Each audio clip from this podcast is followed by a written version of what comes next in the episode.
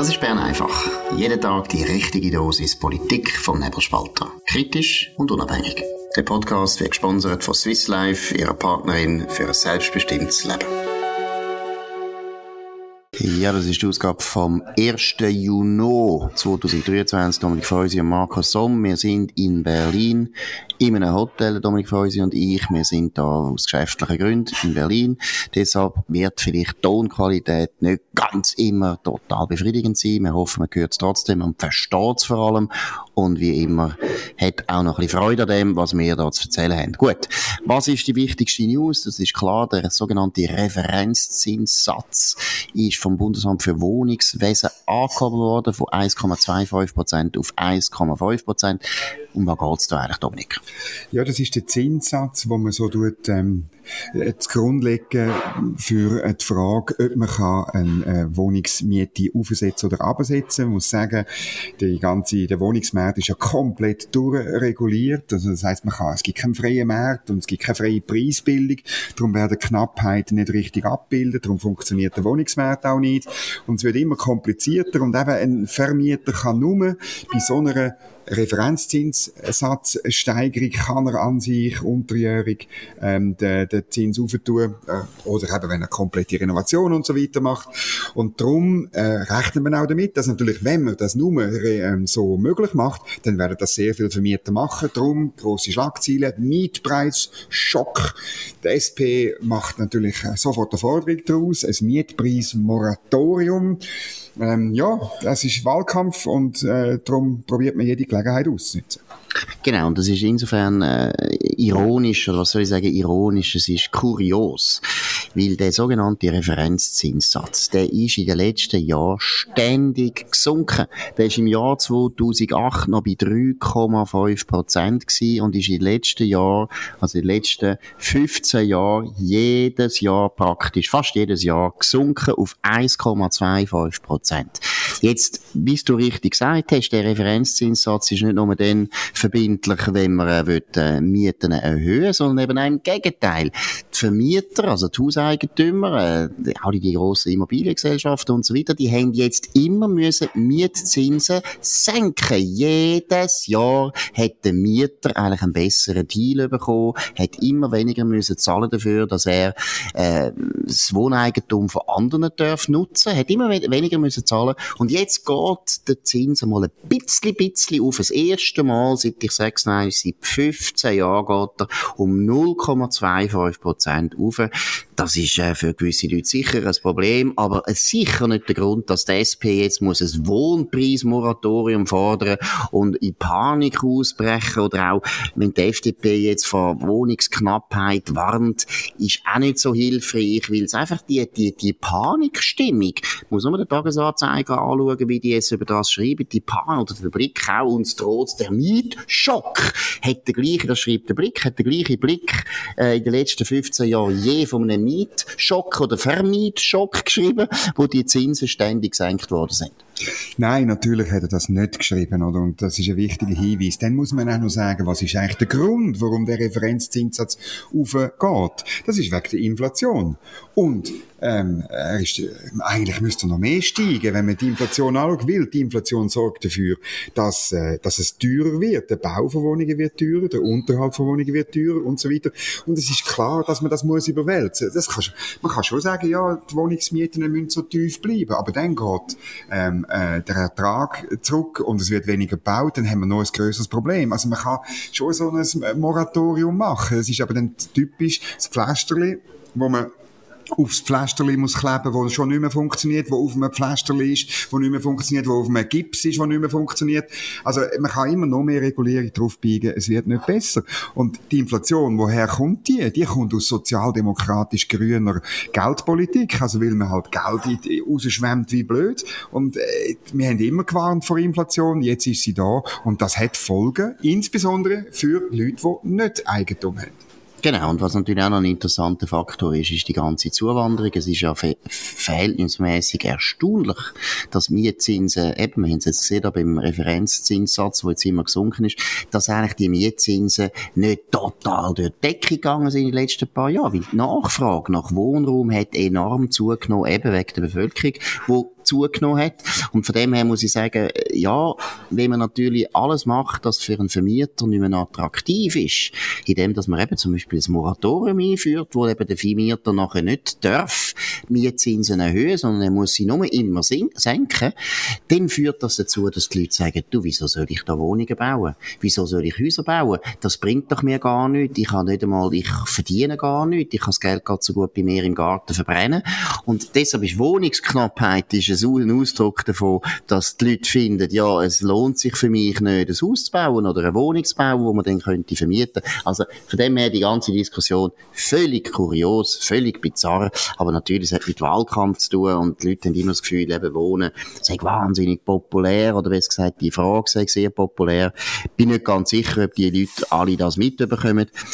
Ist ja gleich. Gut. Etwas anderes, was auch zu tun hat mit dem Wahlkampf, oder besser gesagt, nein, stimmt nicht, mit dem Abstimmungskampf ist ein Interview heute in der Zürich Zeitung von unseren zwei Lieblingsjournalisten bei der Zürich Zeitung geführt, von David von Plon, einem linksgrünen äh, Aktivist und dem Mark Triebelhorn, der äh, sich sehr wohl fühlt, wenn er über 50er oder 60er oder 70er Jahre schreibt, eigentlich eher ein Historiker. Ich bin auch Historiker, aber ab und zu könnt ihr auch noch ein bisschen aktueller schreiben. Gut, das sind unsere zwei Lieblingsjournalisten. Und die tun mit den zwei ETH-Präsidenten zu unserem Lieblingsthema ein Interview machen, Klimaschutz. Dominik, was ist da äh, zu sagen?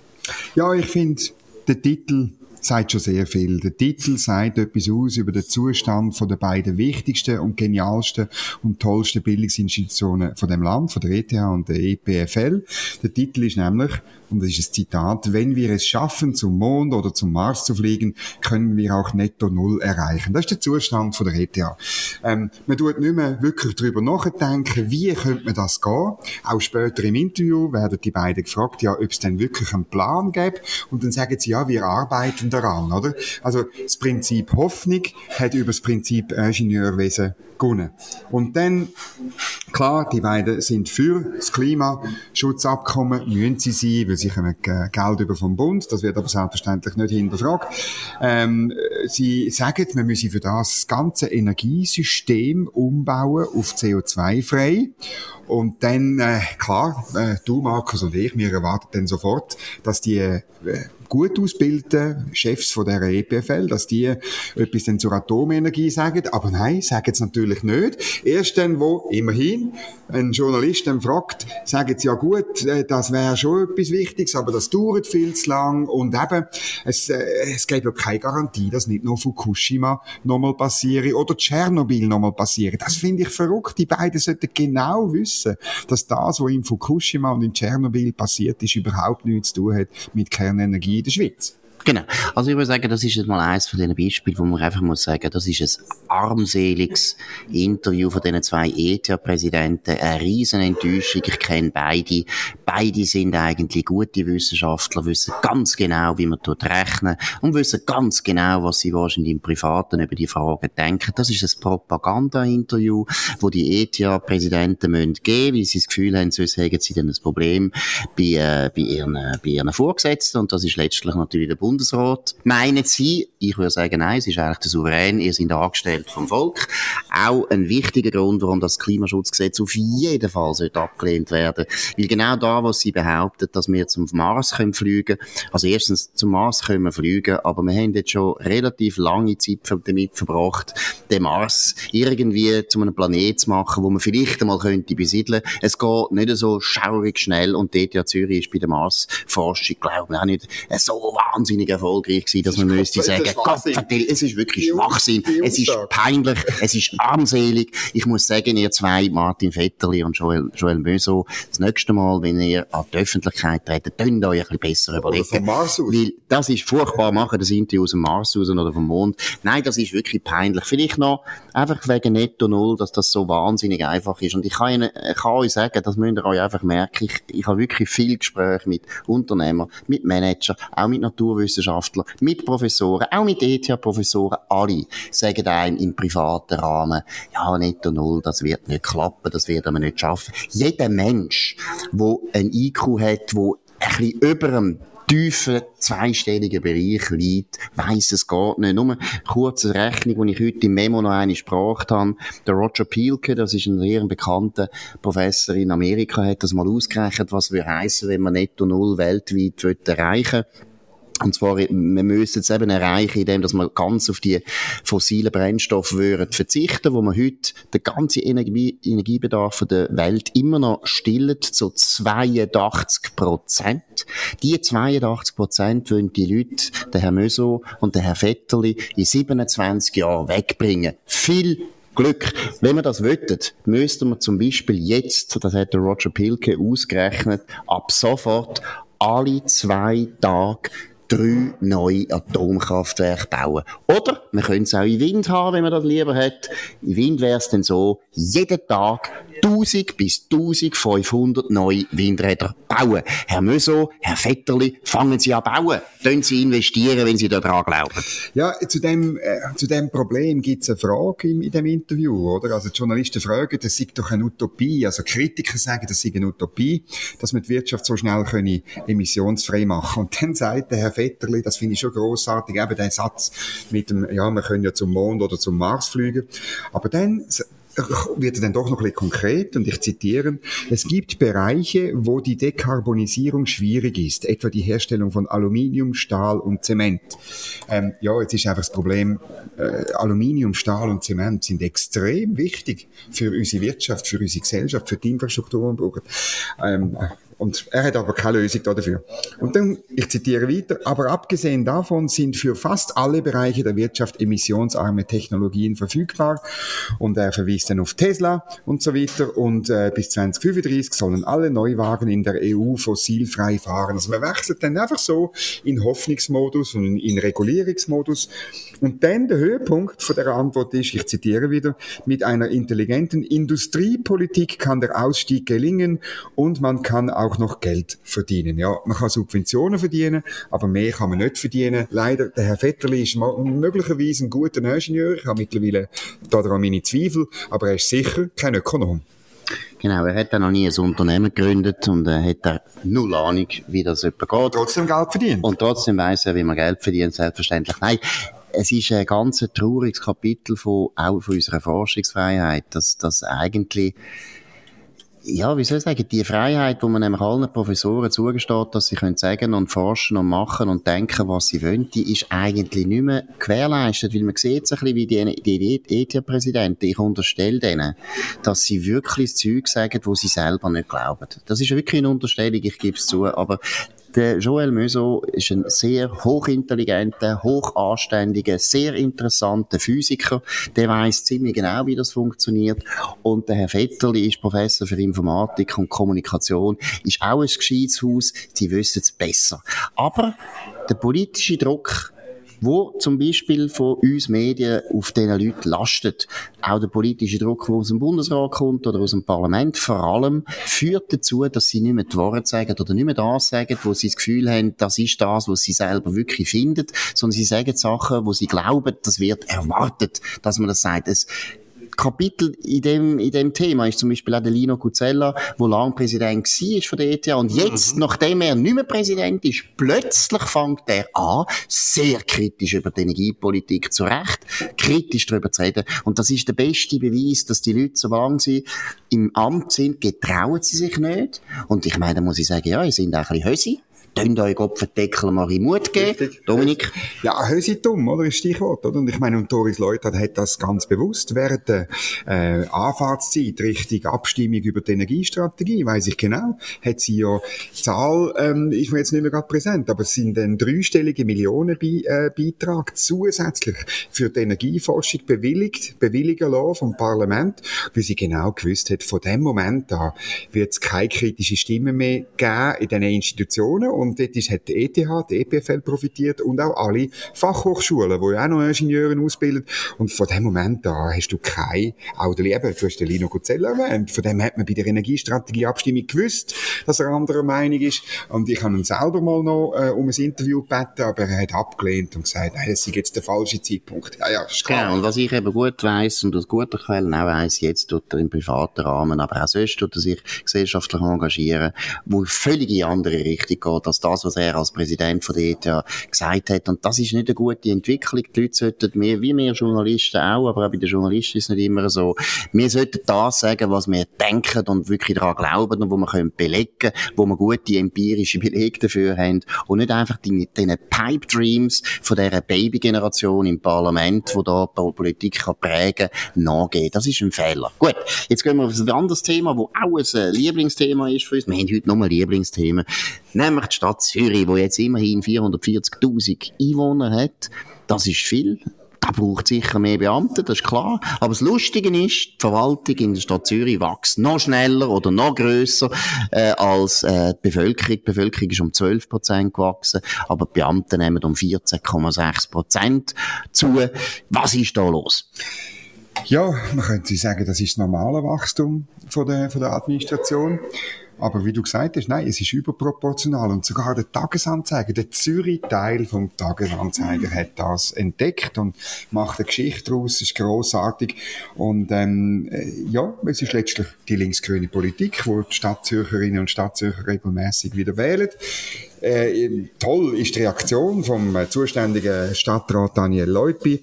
Ähm, das sei ganz schlimm, äh, das sind so Vorstöße debattiert worden im äh, Stadtzürcher Parlament und er hat dann reagiert, das sei alles nur eine Milchbüchli-Rechnung.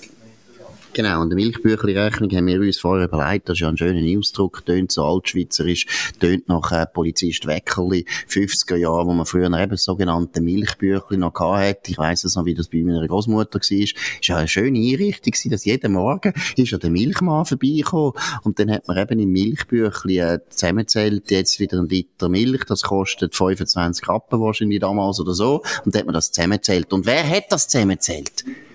Die Hausfrau. Natürlich. Und der Herr Leupi, der Sexist, findet natürlich Milchbüchli Rechnung, weil das heisst ja, es ist ein bisschen banal, ein bisschen simpel, ein bisschen dumme Rechnung für die dummen Hausfrauen. Das würde der Herr Leupi sagen, der kleine Sexist. Nein, aber der Herr Leupi hat dann auch noch eine Erklärung, warum das so ist mit diesen Zahlen und auch eine ganz billige, äh, dumme, armselige Be Be Be Begründung. Ja, in der Schule wächst eben, der, der wächst das wahnsinnig stark. Wenn man das nicht berücksichtigen was sie mehr aufwenden für die Schulen wo natürlich praktischerweise der freisinnige Stadtrat Filippo Lüttenegger zuständig ist, was dem Herrn Leupi auch noch passt, wahrscheinlich, unterstelle ich auch. Nein, wenn wir die Schulen würden ausklammern, dann würde die Verwaltung nur um 4% gewachsen sein. Das kann ja sein, aber es zeigt auch ein Problem. Wenn die Schulen auch überproportional wachsen, stärker noch wachsen als die Bevölkerung, dann stimmt eben auch an den Schulen etwas nicht. Und das haben wir auch schon ein paar Mal diskutiert, dass man heute für die gleiche Leistung, die die Schule sollte erbringen, wo sie teilweise auch nicht einmal mehr bringt. Die Leute können nicht mehr schreiben, nicht mehr rechnen und nicht mehr äh, lesen. Nein, aber die, für die gleiche Leistung brauchen sie immer mehr Leute. Ob das jetzt Lehrer sind oder Logopäden oder Legastheniker, äh, Therapeuten, ich weiß nicht was das ist auch keine gute Entwicklung. Gut, jetzt kommen wir noch zum letzten, auch ein Lieblingsthema für uns, Windpark. Ja, das ist nämlich heute Morgen Thema im Ständerat und wir tun das auf nebelspalter.ch bald noch aufschaffen. Es nimmt uns auch Wunder, was ihr von Windenergie haltet. Schreibt uns das auf redaktion.nebelspalter.ch. Die grüne äh, Utopie, oder man könnte auch sagen Dystopie, ist ja 4500 Windräder in der ganzen Schweiz äh, verteilt. Das, ein guter Kollege von mir hat das ausgerechnet. Das würde all drei Kilometer, würde also so eine Anlage bedeuten. Ähm, das hat äh, äh, die grüne Nationalrätin Franziska Rieser äh, vor zwei, drei Monaten in der Arena gesagt. Heute Morgen der Windexpress im Ständerat. Die Ständerat haben aber ein bisschen Bremse nicht da bei dem Express. Und zwar, der Nationalrat hätte wirklich ähm, äh, die ganzen politischen und juristischen Rechte von Gemeinden und Kantonen quasi ausschalten. Das ist ein bisschen verkürzt dargestellt, aber wirklich das äh, völlig, völlig außer Kraft setzen. Das ist der Traum von all diesen Windrädli-Bauern, äh, die es gibt. Und ähm, da hat aber der Ständerat gesagt, nein, das geht nicht. Die Kompetenzen von der Standortgemeinden und Kantonen sollen äh, zu einem grossen Teil beibehalten werden. Ausser die äh, Windparks sind schon in einer Nutzungsplanung sozusagen drin.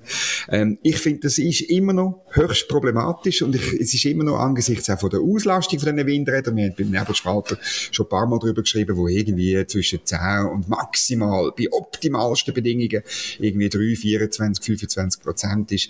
Das ist einfach ein kompletter Quatsch und ich glaube auch nicht, dass äh, gerade auch Leute, die irgendwo in dem Land leben und die Landschaft noch schön finden, das irgendwie toll finden.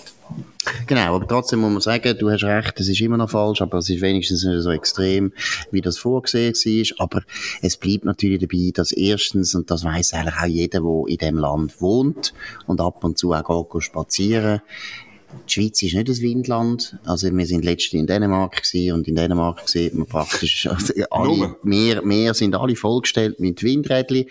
Sieht nicht, ja, schön, sieht, sieht nicht schön aus, aber das ist irgendwo noch sinnvoll. Da hat man das Gefühl, mal, die haben sich etwas überlegt, weil die leben jetzt schon seit Tausenden von Jahren in einem Gebiet, wo es halt Luft hat und wo es blaset. Und wir wohnen ganz neu anders. Wir haben zum Beispiel Berge. Und was hat das ausgelöst bei den Schweizer? Wir haben die besten Wasserkraftwerke der Welt gebaut. Und wir sollten auf das setzen, wo irgendwo unserem Know-how und unserer DNA auch entspricht. Und sicher nicht Windräder bauen in einem Land, wo es einfach nicht so viel Wind hat, Kopfverdeckel. Und dann kommt noch etwas Zweites dazu. Die Schweizer sind wirklich heimatverbunden in dem Sinn, dass sie einfach die Landschaft gerne haben. Die Schweizer Landschaft ist speziell. Das kann man auch in Dänemark besichtigen. Es ist zwar schönes Meer, aber Dänemark ist dann halt schon, äh, ist halt flach. Es ist einfach nicht so lustig, nicht gegen Dänen, aber sie sind schon arme Siechen in ihrem Flachland. Nein, gut, wie gesagt, es ist eine Bieridee, dass man Windräder bauen Es wird auch nie, nie mehrheitsfähig sein, dass man dann nachher irgendwo schöne Berge vollstellt mit Windrädern. Aber immerhin, Ständerat muss man loben. Ja, aber sogar in Dänemark, weißt du, ist mir jetzt gerade in den Sinn gekommen. Meine, Wind ist auch in Dänemark ein, ein, eine Energie, die fluktuiert, die nicht immer ist. Es hat einen Grund, warum wir nicht mehr Segelschiffe haben. Und die meisten Schiffe, vor allem wenn sie etwas liefern müssen, fahren mit Öl. Das hat einen Grund, es ist Gut, fossil. Das treiben, wir, das treiben wir denen auch noch aus. Ja, nein, aber es gibt kein Segelschiff mehr, die kommerziell unterwegs sind, ja. weil es einfach... Aber sag jetzt das nicht zu laut. Das wird dann auch noch eine Forderung werden vom Roger Nord Hartmann, dass wir jetzt noch alle... Und von Bastian Giro, vergiss ganze, bitte ah, der, nein, der bessere, nein, oder der Balthasar Glättli habe ich ja gerne. Das Zeuge soll mal endlich fordern, dass die Hochseeflotte die Schweiz hat, glaube ich, noch eine, oder wie ist das eigentlich? Gibt's, genau. Hat es doch immer gegeben, das dass die endlich umgestellt wird, wieder ja, genau. auf Segel, wie im 13. Jahrhundert, wo wir ja auch berühmt wo sind. Bei der genau, wo wir berühmt sind für unsere Flotte, die wir da betrieben haben, wie der Balthasar Glättli, der von Geschichte total gut eine Ahnung hat. Ja, weiss. Gut, das ist sie, Bern einfach, oder wie gesagt, Berlin einfach. Wir sind aus Berlin da zugeschaltet. Vom Dominik Feusi und Markus Sommer vom nebelspalter.ch.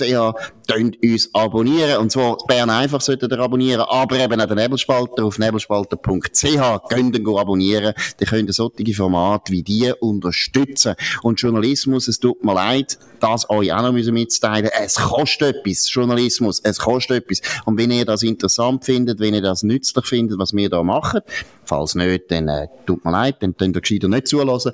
Aber wenn ihr das wirklich so findet, dann könnt ihr uns unterstützen. Gut. Ihr könnt uns abonnieren auf jedem Podcast-Provider, natürlich auf dem am besten, wo ihr jetzt sind. Könnt von uns reden, könnt uns loben, könnt uns hoch bewerten, das würde uns freuen. Wir hören uns wieder morgen zur gleichen Zeit auf dem gleichen Kanal, wieder auf Berlin. Dominik Feusi und Markus Somm. Wir wünschen einen schönen Abend. Das war Bern einfach, gesponsert von Swiss Life, ihrer Partnerin für ein selbstbestimmtes Leben.